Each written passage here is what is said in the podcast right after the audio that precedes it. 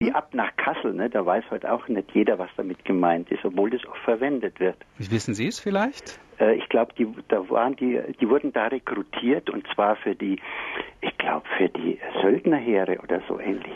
Genau, das ist die eine Geschichte, die aber interessanterweise nicht stimmt. Sie ist sehr weit verbreitet oh und es geht da um den amerikanischen Unabhängigkeitskrieg. Die Engländer haben Söldner in Deutschland gekauft, unter anderem aus Hessen und eine Sammelstelle war tatsächlich in Kassel.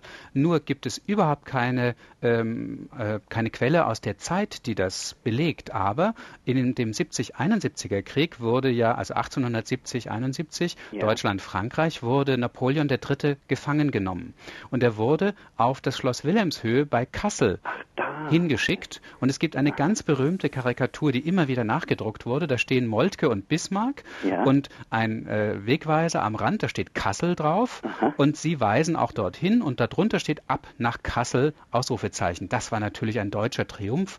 Und deswegen Aha. hat sich das unglaublich verbreitet. Und man kann auch tatsächlich sehen, davor gibt es diese Formulierung nicht. Danach wird sie auf einmal ganz, ganz weit verbreitet und hat sich bis heute gehalten. Das ist ja hochinteressant. Da mhm. möchte ich ganz herzlich bedanken. Und jetzt weiß ich endlich mal, äh, was mein Vater damit gemeint hat.